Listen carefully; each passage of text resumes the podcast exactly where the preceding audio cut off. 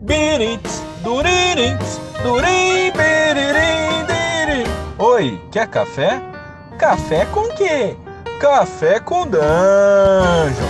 Birirurim, bim, bim. Bom dia, amigos do Regra da Casa. Estamos aqui para mais um Café com Dungeon, na sua manhã com muito RPG. Meu nome é Rafael Balbi e hoje eu tô bebendo um cafezinho aqui com gosto de máfia italiana, mas especificamente da Sicília. Só da Sicília. E a gente hoje vai falar de jogos de experiência fechada, jogos de experiência não fechada, ou seja, jogos que não se preocupam com isso, a diferença entre os dois e como que a gente chega nesse ponto aí. E para falar sobre isso, eu tô aqui com o mestre Kiral novamente, o Cairo Alchemist. Bem-vindo, cara. Fala, Balbi, bom dia. Fala, galera, bom dia. É sempre bom tomar um café com você. Tava já um tempo já sem vir aqui tomar um café contigo, né? Muito, cara, muito tempo. E muito bom vir aqui bater um papo sobre. E o que, que o senhor tá bebendo? Eu tô bebendo aquele cafezinho moído na hora, expresso, que eu gosto sempre sem açúcar. Essa experiência inegolável, né? É, pois é. então, bom, é, a, gente, a gente pegou esse tema aí porque é a parte.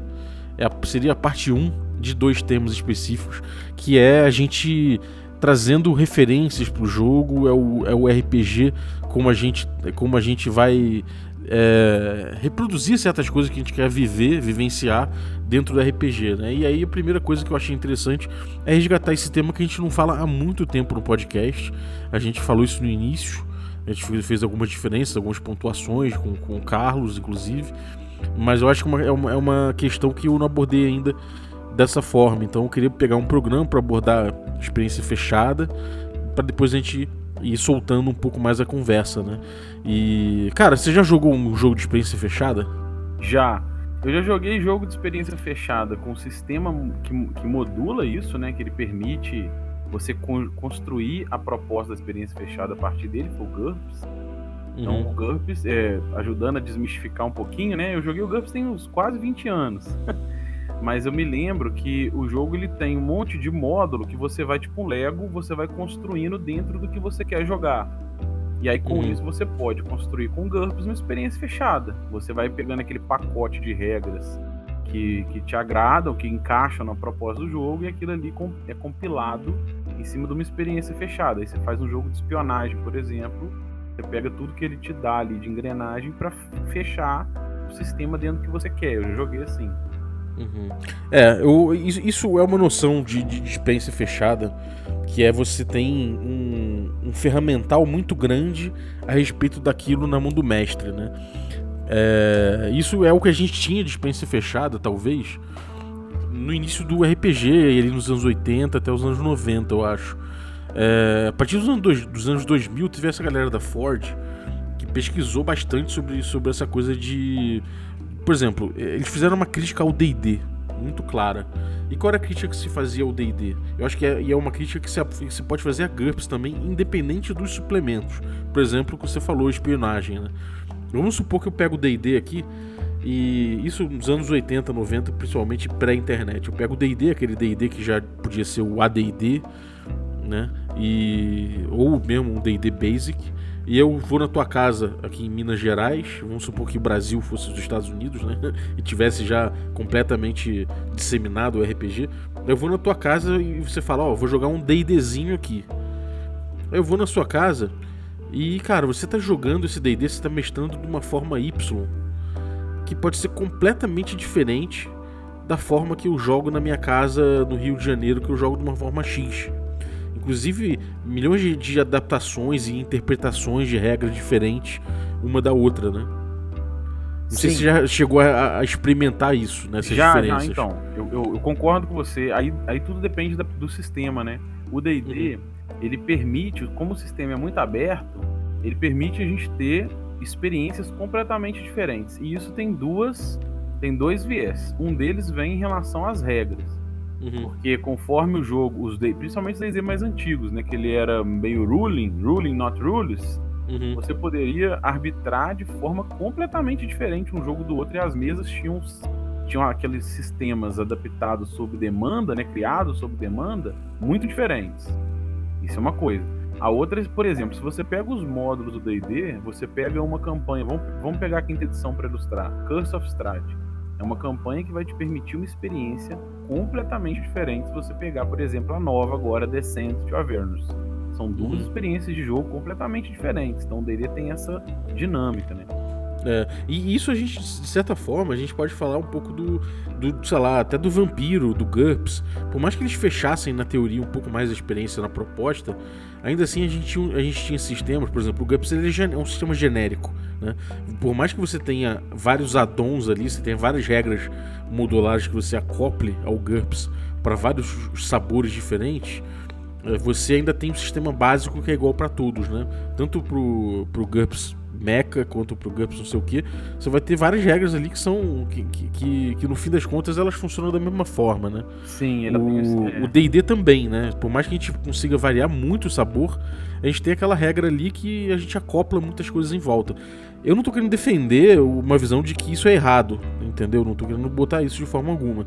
Mas a Ford, é, a galera desse, desse fórum, né, que a gente cita muito aqui, eles vieram com uma ideia de que o sistema ele deve te ajudar, na verdade, a, a viver uma experiência específica, né? E não atrapalhar. E não necessariamente você faz isso acoplando milhões de, de subsistemas a isso. Mas você meio que. Você meio que faz aquele teu sistema funcionar a, a, princípio, né, calcado na experiência que você quer passar. Então você vê, por exemplo, com vou citar sempre aqui o Night Witches. Quem não conhece esse jogo, inclusive tem um, um, um um gameplay que a gente fez em áudio aqui no podcast, que foram foi uma ou duas sessões, sei lá. E a gente ali, a gente é, foi uma sessão que a gente tem gravada. E ali é um jogo PBTA, ou seja, Player é, é, Powered by the Apocalypse, que ele foi todo mexido, né, hackeado para você emular uma experiência de mulheres, de, de uma equipe de mulheres na, na aeronáutica soviética que comia o pão que o diabo amassou, porque era ignorado, era tipo invisibilizado, mas que fez um papel marcante na Segunda Guerra Mundial na aeronáutica russa. É, e aí ele o jogo, se você for ver o jogo, ele separa o jogo muito claramente em dois momentos. Ele tem um momento em que as russas estão voando e estão quebrando pau, e tem outro momento que são as russas fazendo debriefing, enfrentando burocracias com homens, enfrentando o patriarcado dentro, no, no seio da, da, União Soviética. E, e tudo que você faz no jogo, ele, ele acaba sendo afunilado dentro dessa ideia de movimentos, né? Então você. As suas ações o mestre interpreta como aquilo como um movimento do personagem. Então esses movimentos, de certa forma, ensinam o jogador aquele repertório né, aquele, aqueles motes clássicos que aconteceriam nessa, nesse tipo de narrativa, nesse tipo de episódio, com esse tipo de coisa. Que é uma coisa que não acontece em GURPS, por exemplo, não é uma coisa que não acontece em D&D. Quer dizer, acontece, porque o sistema leva a gente a uma experiência, mas acontece de uma forma muito limitada, né? É, então, eu, quero te, eu queria te perguntar uma coisa, você acha isso ruim? Então, eu, eu, eu tenho duas coisas. A primeira coisa é o seguinte, eu primeira vez que eu li a respeito disso e essas ideias que, que a Ford trouxe, eu, eu, eu concordei plenamente. Eu achei que, cara, porque o sistema não vai te ajudar a pautar uma experiência que você quer, né? Ou seja, se você quer jogar um jogo de. Como a gente tem também no, no, no YouTube aí, o Passion de las Passiones, se a gente quer jogar um jogo de novela mexicana, por que o sistema não vai empurrar essa experiência pra gente de uma forma bem, bem, bem aguda, né? Por que não, não, não ter isso? Isso é legal, acho isso incrível, sabe? Por outro lado, também eu não consigo. Eu, eu, eu, eu não consigo ver essa coisa do. de você não ter uma experiência fechada no teu sistema como uma crítica como uma crítica tão, tão poderosa assim. É uma crítica, na verdade não é uma crítica, né? Eu acho que é uma coisa que você é uma característica do sistema. Por exemplo, é legal que o D&D, eu acho que é uma, é uma das características que fez o D&D forte desde o início, foi que você podia pegar aquele D&D e mexer nele para transformar ele no melhor para sua mesa. Sabe, o RPG de, de verdade, ele não acontece na cabeça do game designer.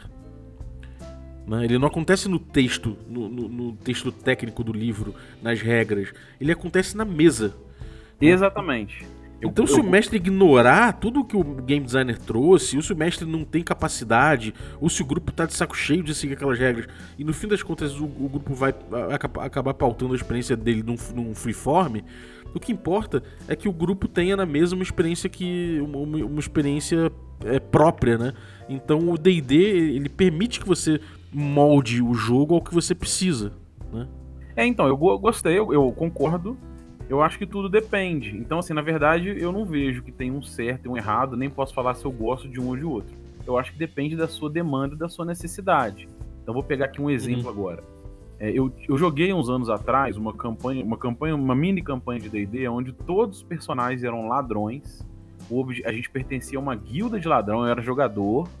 E o nosso objetivo era essa guilda, ela roubava artefatos, tomos, scrolls poderosos para ter o controle sobre isso é, para o Forte da Vela. Então é, éramos contratados pelo Forte da Vela em Forgotten Realms, uma guilda pequena, escondida, secreta que fazia esse tipo de missão.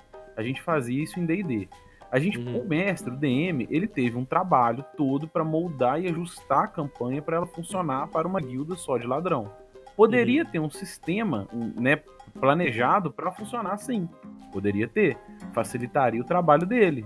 Teria A gente tem um Blades in the Dark aí, né? Por exemplo. é, foi por exemplo. Então, assim, ele poderia ter uma engrenagem ali que fizesse essa experiência ser é, mais, mais amiga do mestre, mais amiga do grupo.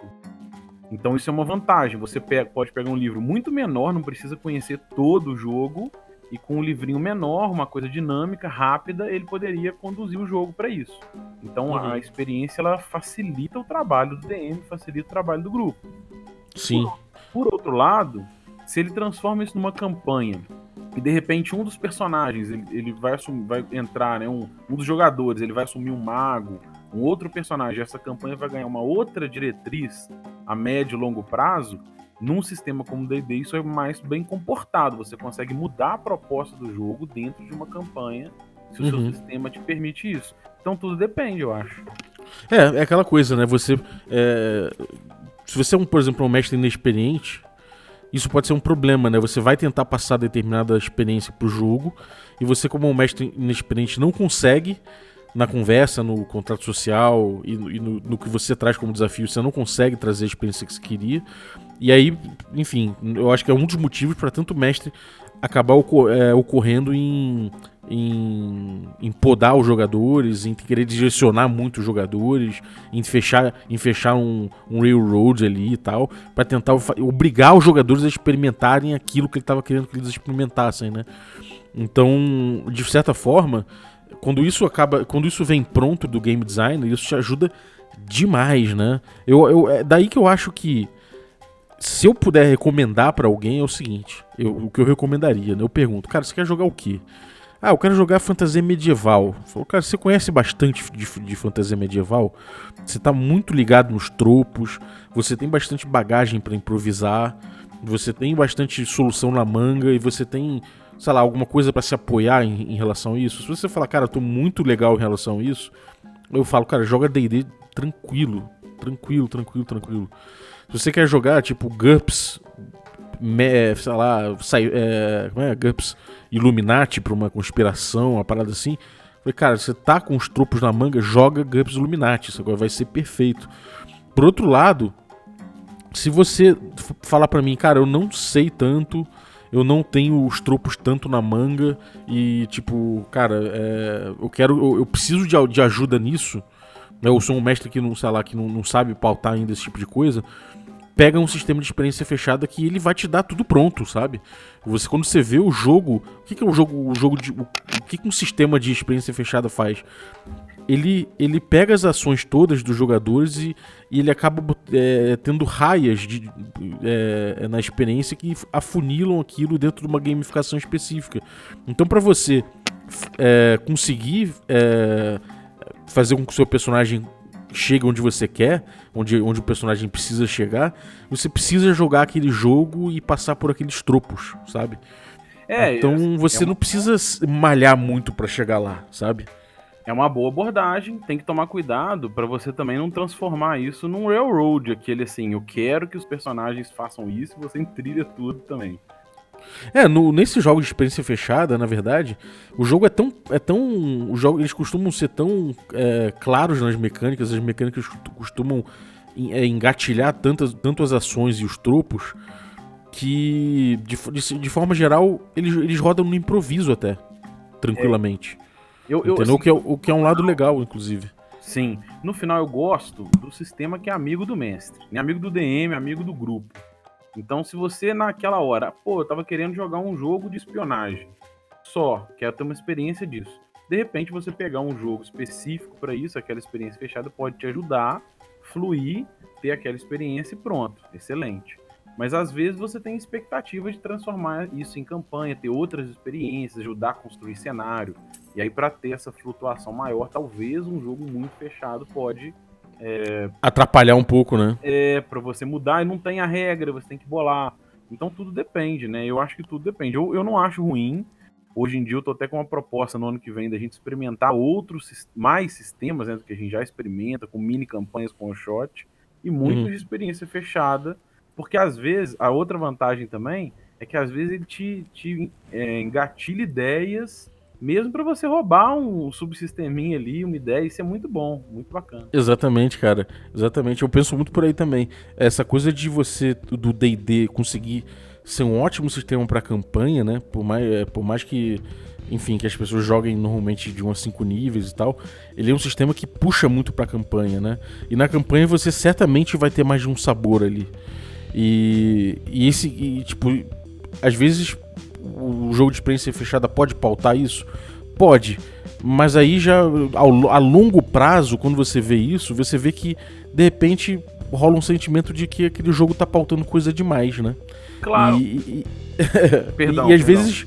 Não, não, é claro, eu, e, cara, eu, eu às vezes sinto isso jogando um jogo de experiência fechada quando eu jogo, por exemplo, Dungeon World, que é um jogo que é, é, num, num, é um tipo de jogo, né, com uma com uma referência que eu já domino muito. É, fantasia medieval eu já domino bastante, eu já tenho bastante tropos na minha manga, eu já tenho bastante, eu já sou bastante confortável para pegar sistemas que não pautem tanto a experiência, porque eu já sei pautar ela muito bem, sabe? Sem acabar com a agência do jogador, sem prejudicar nada.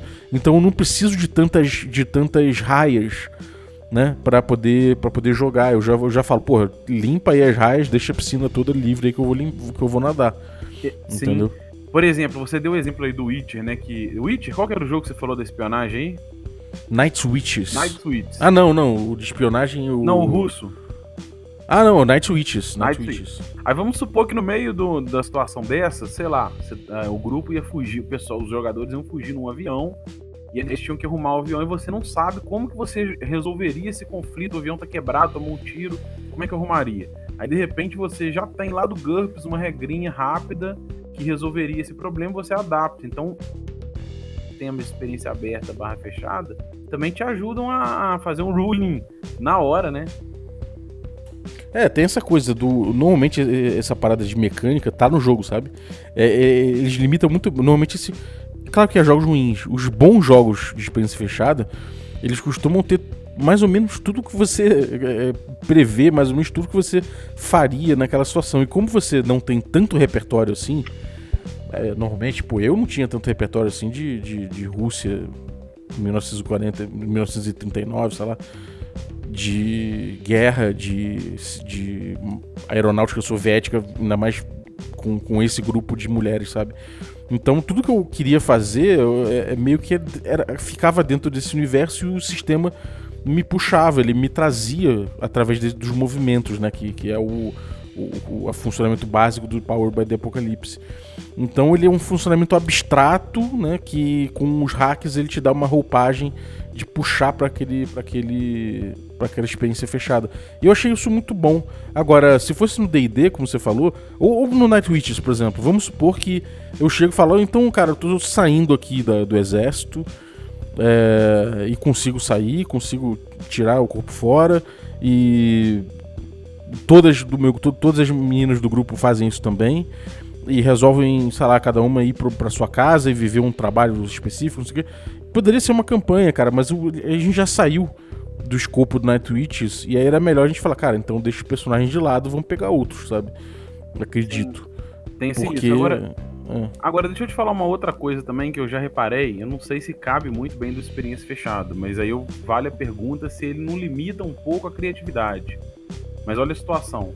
Eu vou pegar no fantasia medieval. Você quer fazer um item mágico, por exemplo. Ah, eu quero construir, eu quero fazer uma poção. E aí o sistema tem um suplemento que te explica como que faz essa poção. Aquilo ali é uma informação que veio de fora, então é uma narrativa embutida que te explicou como faz uma poção. E se de repente o sistema não te ensina como faz a poção, mas você entende bem a mecânica básica dele, e você, o DM, o jogador, na hora eles criam de forma orgânica alguma erva, algum sistema de destilação, tem que pegar um veneno de um bicho para construir poção. Isso não, não, não estimula a criatividade, estimula às vezes uma campanha que nasce da narrativa emergente também. Isso não é bom? O que, que você acha disso? Eu acho bom, cara. Essa coisa do D&D, eu, eu, como eu falei, eu acho, eu acho genial. Inclusive, eu acho que a quinta edição acertou muito em trazer de novo o ruling not rules, né? Ou seja, as arbitragens do mestre sendo mais importante que o, que o, o sistema em si, ou seja, o, sistema é um toolkit. Eu acho isso muito bom, sabe? Eu acho que o início do D&D ele foi muito assim, deu para sentir muito na pele com o D&D moleque que você vai criando ali é, as resoluções de, de, de regras, às vezes com, com o próprio. com as ferramentas que você tem ali e para cada situação, sabe? Isso é muito gostoso. Ah, o sistema ali ele funcionou do jeito que a gente precisava, na hora que a gente precisava e quando a gente precisou mexer nele, a gente conseguiu mexer tranquilo, sabe? Ele é um sistema simples, leve e que deu para fazer tudo, independente de seguir uh, as regras, sabe? Tipo, necessariamente como elas estão exatamente, porque elas são enxutas. Já é Ela diferente. pela demanda, né? É, exatamente. Ela é emer... Até a regra, nesse caso, ela, ela foi emergente, né? Ela... É, eu até acho que a quinta edição ela, ela faz isso melhor do que a quarta, terceira. Sem dúvida. A quarta ainda... ele, é, ele é um jogo de experiência fechada, praticamente. Oi? A quarta ele é bem, ele é bem, é uma experiência bem fechada, né? Mas a quinta ainda não é tão, tão modular quanto os primeiros módulos, né? Os outros, ela é, ela fica ali no meio termo, mais ou menos. Uhum. Ela é um sistema estruturado. Agora, uma coisa que eu acho engraçado, eu, vi, eu ouvi muito, ouço muita gente falando isso inclusive replicando isso em podcast, em, enfim, blog e tudo mais, é a confusão de que esse sistema de experiência fechada, e aí a gente está falando muito de sistema narrativista, né, por excelência, que eles são, ah, eles são simples e que eles são é, que ele não precisa seguir a regra risca, que a regra não entra na frente da história. Isso é uma noção muito errada do que eles propõem, sabe? É, fica muito claro com aquela frase do, do, do Ron Edwards lá que o system matters, né? Que o sistema importa, é que para um jogo de experiência fechada é importantíssimo que você siga aquelas regras. Se claro. você ficar viajando naquelas regras, você está abrindo mão da experiência que ele trouxe. Concordo. Eu vou trazer aqui, por exemplo, o 7C, né? É, o 7C, por exemplo, as regras dele, eles é que vão engatilhar a narrativa. Então você vai uhum. fazer aquele raise, joga lá suas habilidades, aquele monte de D10. Aí você vai somar o número que você que, que, que, dá o sucesso. E é aquilo que vai engatilhar a narrativa. Se você ignora aquilo, você já tá. É, aquilo, o, o, o Seven ele pauta a experiência de, de, uma forma, de formas específicas, de uma forma específica, né? Ele tem essa coisa dos raises, ele tem a coisa de você, por exemplo, não poder morrer, né? Você seu personagem só, só morre quando o mestre realmente usa um, um ponto de específico para isso, através de um, de um vilão, ou seja, ele tem coisas que amarram a experiência ali e que limitam o poder do mestre de certa forma, né? E, e isso também é outra, outra questão muito importante desses jogos. Eles trazem, na regra, limitações muito, muito importantes ao poder do mestre. O mestre ele acaba adotando um papel que não é o mesmo papel que a gente vê num D&D clássico, num D&D antigo, que é ele, o mestre que vai decidir a regra na hora, o mestre que vai pautar a experiência, o mestre que não sei o que. Não é, o sistema já te traz isso. E uma das coisas boas disso é que realmente a gente passou aí 20 anos de mestres tiranos, né? 20 anos não, mais, 30 anos de mestres tiranos. Então, eu acho que veio bem a calhar essa geração de jogos que limita sim o poder do mestre, ou até que fala, cara, é, dá até um tapa de pelica na cara do, dessa ideia do mestre, o onisciente, onipresente, onipotente, que fala: temos aqui jogos sem mestre, entendeu?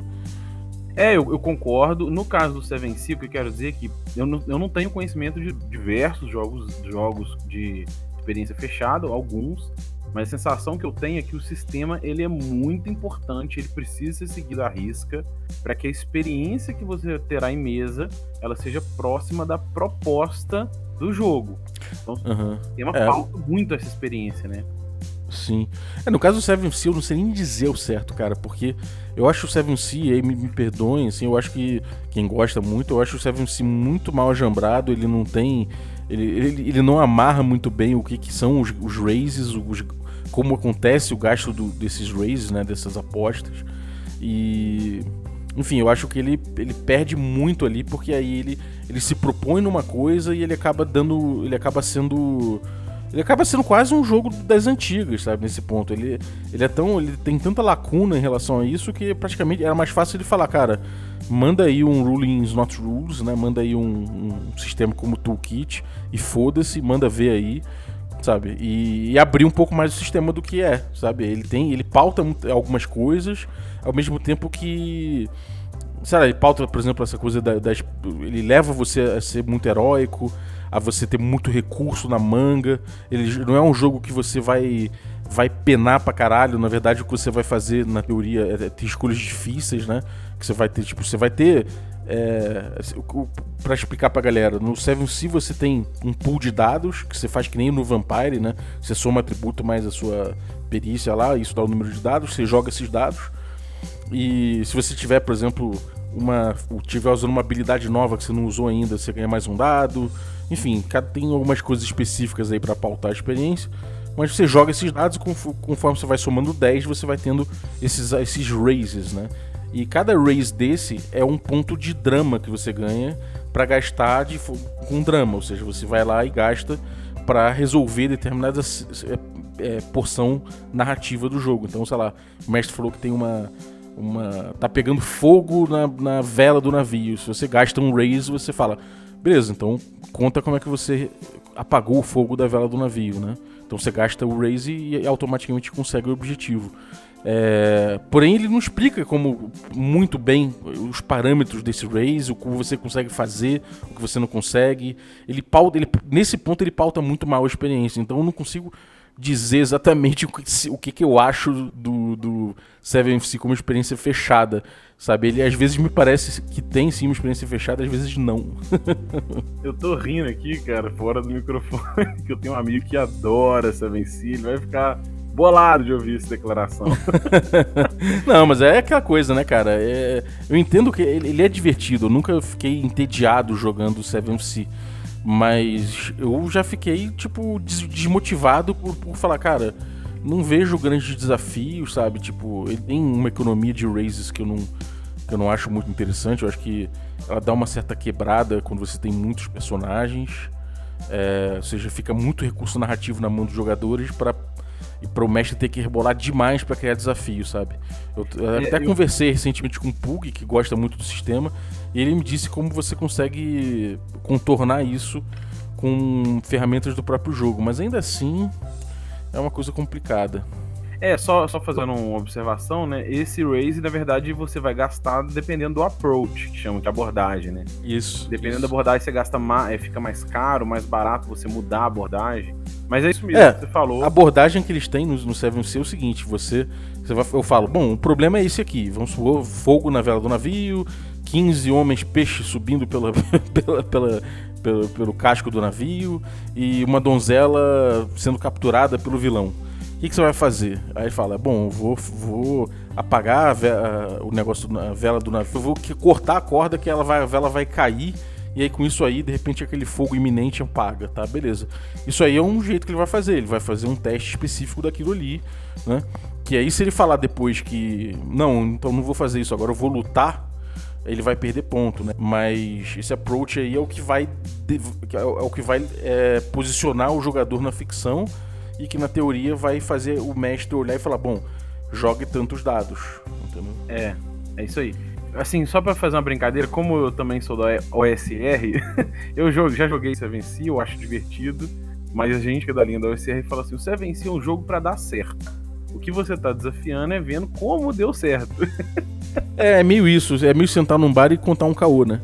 É como quando mas assim, eu vou, eu vou ser puxado a orelha por esse amigo. Não, mas é é, é legal. E ainda tem uma, uma coisa que eu acho muito inteligente. Quando eu li o Seven Seal, eu falei, pô, esse jogo é muito foda. Que foi a coisa do, dos pontos, né? O, seu- o mestre tem os Danger Points, eu acho que é o nome. E o jogador tem os pontos de heroísmo, ou algo, algo que o valha. Que também é um ponto dramático, que o jogador gasta de forma específica para ganhar mais raise, ou para, enfim, ele consegue resolver certas coisas com isso. Só que quando ele gasta esse ponto, o mestre ganha um ponto de perigo. Então isso na teoria criaria um equilíbrio, né? Independente do número de jogadores, porque mais jogadores gerariam mais pontos de perigo e através disso o mestre controlaria isso. Mas, é, assim, é- é- não é tão simples quanto parece. né? Na, na mesa eu ainda não vi nenhum mestre com um desafio assim tão, tão forte, sabe? Sim. Mas trazendo só pra dentro do- da ideia da discussão, que eu quis dizer, por exemplo. A gente fez um mega parênteses aqui do Seven Sea, né? É, fez um desabafo, muro, muro da lamentação.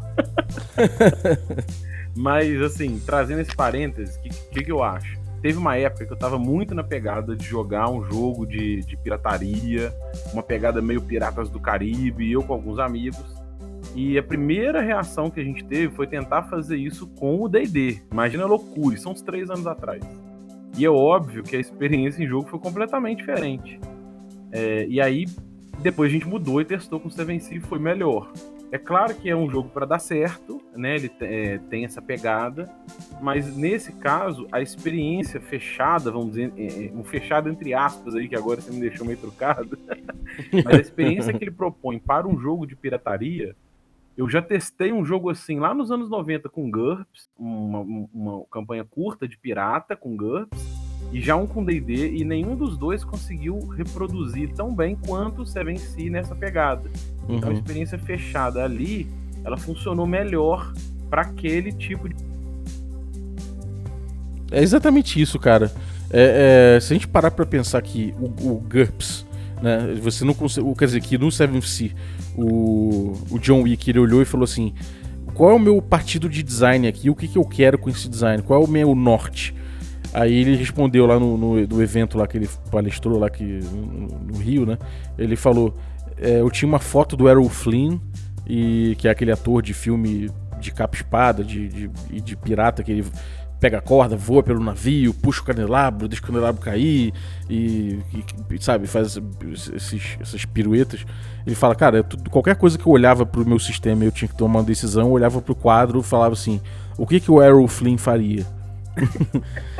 Ou seja, ele quer no, Seven Sea emular especificamente um jogo de, pirata, de piratas voadores, sacou? De É. piratas que, porra, que não tem, que são destemidos o tempo todo, É que o tem Jack Sparrow.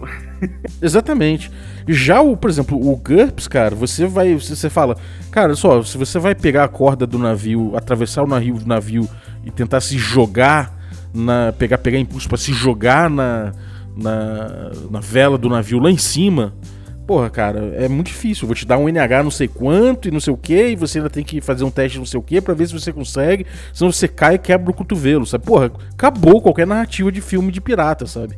Sim, eles Então essa experiência não é, sabe, não é fechada, ela é uma experiência, é uma experiência até bem GURPS, assim, ela não é, ela, ela é fechada porque ele é o GURPS ali, não, e não pra um, pra um tipo de jogo que você tá querendo jogar, né? Sim, eu concordo plenamente. Eu, eu- por isso que eu quis trazer ele como exemplo de experiência fechada, que era o que na minha memória que foi ativado, assim, né, nesse tipo de coisa, como, por exemplo, o caso da experiência dos ladrões, a campanha que foi em D&D.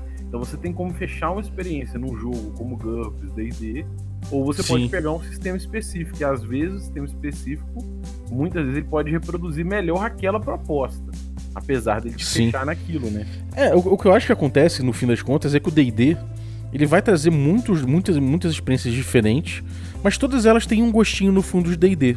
Isso é uma coisa que a Ford não alcança, sabe? Eu acho que é, é é uma questão que a Ford não alcança nas críticas dela, porque eu acho que é o grande o grande pulo do gato do D&D talvez, que é essa cultura do D&D, sabe? Ele, ele, por mais que você tenha milhões de jogadores, milhões de mesas, cada mesa jogando do seu jeito e podendo mexer na regra e podendo fazer usar a regra como como toolkit e, e mexer nos cenários, não sei o que, não sei o que, no fundo você tem o mesmo gostinho, sabe? Por mais que mudem coisas assim, você sabe que ali é o D&D, sabe? A não ser certos, certas, certas exceções anedóticas que o cara fala: Bom, isso aqui é o meu mundo, e aí, tipo, com regras assim, assim, assado, cheio de regras da casa completamente diferente. Que aconteceu, né? A gente não pode negar que na história aconteceu isso. Tinha relato de gente com nível 100 no DD Basic. Então, você imagina que tipo de coisa que Sim. acontecia, né? Ele permite uns memes que são clássicos, né? Por exemplo, vamos fazer um movimento silencioso. Aí o mago, aí tem aquele fire, monte de fireball voando, porque o fireball é muito poderoso no jogo. É, então, mas assim, no fim das contas, o D&D ele vive numa experiência aberta, mas que no fim das contas é uma experiência de D&D, né? É, isso é, uma, é quase um, um mistério com M maiúsculo, né, do D&D. E, e nesse caso, como assim, o D&D, hoje eu gosto de pensar que ele é um jogo que, te- principalmente a, né, a edição, vamos falar da quinta, ela te reproduz bem um um D&D Magic Punk. Uhum. Mas se você quiser ter uma experiência de Senhor dos Anéis, você vai ter uma dificuldade dela com D&D. Às vezes você tem que ir pro One Ring, pro Adventures in Middle-earth, porque aí você não vai conseguir ter aquela experiência tão próxima do que seria o Middle-earth. né? Mas isso é um papo para um outro podcast, né, não? É, é, é, é aquela coisa, né, cara? No fim das contas, a gente entendeu, acho que com a Forge, eu acho que o mundo do RPG ficou um pouco mais maduro em relação a isso e viu que, cara, não adianta você pegar aquele D&D do jeito que ele tá na quinta edição, da- daque- daquela maneira, e falar que vai mestrar um jogo baseado no, Tá, Game of Thrones, já não dá. É, por exemplo, do Game of Thrones, beleza. Porra, você provavelmente vai se frustrar. Então não é melhor você mexer aqui nesse jogo ou pegar um jogo que tenha mais a cara disso do Às que vezes você. o próprio Game of Thrones. Exatamente, tem o próprio Game of Thrones. Não é melhor criar um jogo pra isso ou, ou de repente você pegar e hackear, por mais que você queira, hackear um jogo mais próximo a isso, sabe? Então acho que fica uma, uma bela de uma lição, assim, e a gente para de ficar batendo cabeça com, com jogos que eh, não realmente é, é água e óleo, não se misturam. Tem certos temas com certos jogos, né? Sim, mas assim, isso, isso significa no final, pelo menos pra mim, que nenhum dos dois é melhor, depende do que você quer, né? Ah, eu tenho tempo, eu jogo toda semana, eu quero jogar campanha, e de repente, pra você não ficar muito preso naquela reprodução do mesmo tipo de experiência, aí você tem duas alternativas. Ou você flutua em vários sistemas e vai variando a sua experiência com vários pequenos sistemas e mini campanhas, ou você pega um sistema na pegada do D&D, do GURPS, que vão te permitir outras experiências diferentes, porque ele é mais aberto, e aí você pode ter uma- uma- um momento dungeon crawl, um momento hex crawl, um momento heróico, né, guerra de dragão, e aí Uhum. É, eu acho que, eu acho que é mais por aí mesmo, cara. É, e, e aquela coisa, pra galera não achar que a gente tá é, dando uma de, de cagar regra, né? Ó, se chama que é fechado, se chama que é aberto. Eu acho que são classificações, como todas as classificações, eles, eles têm um fim específico, né? Claro que não, você não precisa ser estanque em relação a isso. Em certos momentos, todo jogo pauta um pouco, todo jogo, todo, todo sistema pauta experiência, ainda que a gente venha saber qual é especificamente jogando e entendendo melhor o sistema. Mas é, é- é legal você entender que, por exemplo, que quando você está jogando com uma experiência fechada, um jogo que, que tem uma experiência muito fechada, que é importante você seguir aquelas regras daquele jeito, né? E quando você não tá, que, porra, tenta, é, como D&D, por exemplo, esse, esse tipo de jogo, você tem um pouco mais de liberdade, então você começa a se entender, né, no papel de mestre, no papel de jogador dentro do seu sistema, né? Então essas classificações eu acho que ajudam ao entendimento, né? Ajudam a você entender o melhor tipo de jogo na hora de escolher e, e como jogá-lo na hora de botar na mesa, né? Acho que é isso. Isso aí, e eu não acho ruim também, não, eu, eu gosto de, ho- hoje em dia eu defendo que tudo é XP, Exatamente. Pô, aí é aquela coisa, eu, meu gosto pessoal, aí só pra arrematar, eu prefiro é, jogar com jogos de experiência fechada em jogos que eu não em temas que eu não tenho grande domínio. Agora, se eu tenho grande domínio do assunto, eu prefiro jogar com jogos que me deem mais flexibilidade e porque eu sei usar a meu favor isso, entendeu? Então, acho que é, acho que no, no final das contas pra mim é isso. E pra você, cara? Qual a teu tua conclusão aí? Concordo plenamente, cara. Pra jogar, por exemplo, fantasia medieval, que eu já joguei, jogo tradicionalmente, né, por, por muito tempo, aí eu prefiro uma experiência aberta. Mas se eu quiser agora, ah, vamos jogar, igual eu falei, né, um- igual você deu exemplo aí, o jogo de espionagem russo. Aí talvez é um, um- um sistema específico vai me direcionar melhor, você fica menos perdido, ele flui mais e ele vai atender a proposta melhor. Então eu, a pegada é essa mesmo e somar XP. Demorou. Então, cara, é, esse foi o primeiro episódio de dois. A gente vai ter uma volta do, do, do aqui, que a gente vai falar sobre como, como você traz né, influências de fora do, do, do RPG para dentro do RPG e como assimilar isso, né? E aí a gente vai ver alguns casos de, de, experiência mais fechada, ou como você pegar uma experiência que você tem, que é mais aberta, às vezes num jogo tipo, tradicional tipo D&D, e como você fechar um pouquinho a experiência naquilo que você está querendo propor sem necessariamente prejudicar a agência dos jogadores, esse tipo de coisa, né? Isso aí. Então, Aguardem cenas dos próximos capítulos. Pô, valeu, Cairo. Até a próxima, cara. Algum recadinho? Um abraço, Balbo, um abraço a todos. Ué, o recadinho a gente tem, né? Tem o um canal DM Kiral no YouTube. Eu faço alguns guias, né? O guia para DCC, o guia para D&D, a série Aventuremos, para trocar XP com todo mundo. E além das redes sociais, Facebook Cairo Alchemist, Instagram DM Kiral. Então, galera, segue aí esse mito. E você que está ouvindo a gente aí até agora, agradeço a sua presença.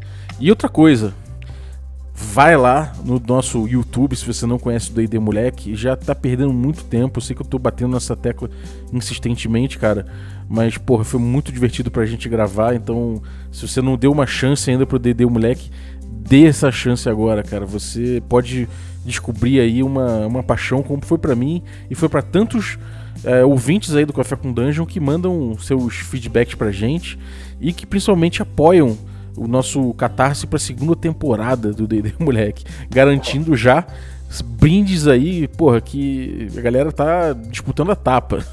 Tem o zine, vai ter pôster, vai ter, porra, cara, vai ter muita, vai ter sua ficha personalizada no estilo, no estilo old school aí, D&D moleque, vai, cara, tem muita coisa maneira aí, então cola no nosso youtube.com barra regra da casa e ver lá o D&D Moleque. E se você já viu e quer apoiar nosso, nossa segunda temporada, agora a gente já tá com a meta batida, então agora é só correr atrás de câmeras melhores, microfones melhores e tudo mais.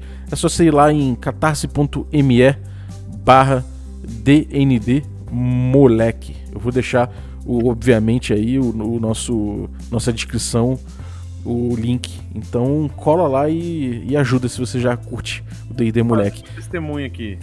É, o, ele, o D&D Moleque ele é jogado no sistema BX, né? D&D, uhum, D&D BX. D&D BX, que para mim, de todo, todos os sistemas do D&D, de todos, é o estado da arte. e ele agora foi reinterpretado no Old School Essentials, né? Ele vai, a segunda edição vai ser no Essentials. É, segunda temporada a gente já a vai jogar no, no Essentials, que para quem não sabe é um retroclone, né? Ou seja, é um cara que pegou o D&D Basic o Expert de 81 e reorganizou de uma forma que fique muito claro como se joga, né? Então, Sem acho que o sistema, né? O sistema não foi ferido, ele só foi reorganizado. Uhum. E eu já assisti o D&D e sou apoiador porque é muito bacana. Eles jogam no, no, no, no sistema que talvez para mim é o melhor de todos os D&Ds. Porra, é uma honra aí ter, ter tua ajuda, Carol. e galera, cola na gente aí que eu acho que tem bastante experiência, bastante experimento, fechado, aberto, tem bastante molecagem, tem várzea, tem de tudo nesse YouTube do Regra da Casa aí. Desde jogos de novela mexicana até a nossa nossa marotice máxima aí com o D&D Moleque. Então é isso aí, muito obrigado. A vinhetinha de hoje eu quero agradecer ao Ulisses. Valeuzaço, Ulisses, ficou muito maneira a sua vinheta aí. É, você que está ouvindo aí, quer participar também do Café com Dungeon mandando sua vinheta, manda aí o áudio pra gente via WhatsApp no número que eu botei ali na descrição do episódio e ceda pra gente os direitos de uso da sua voz aí, pelo menos no contexto da abertura do nosso podcast. A gente vai ficar extremamente grato e vai agradecer no final, obviamente. É... Um abraço, galera, até a próxima. Oh, I'm sorry. As the drummer, I thought that was my job to count the songs off. But if that's something you want to do, whatever.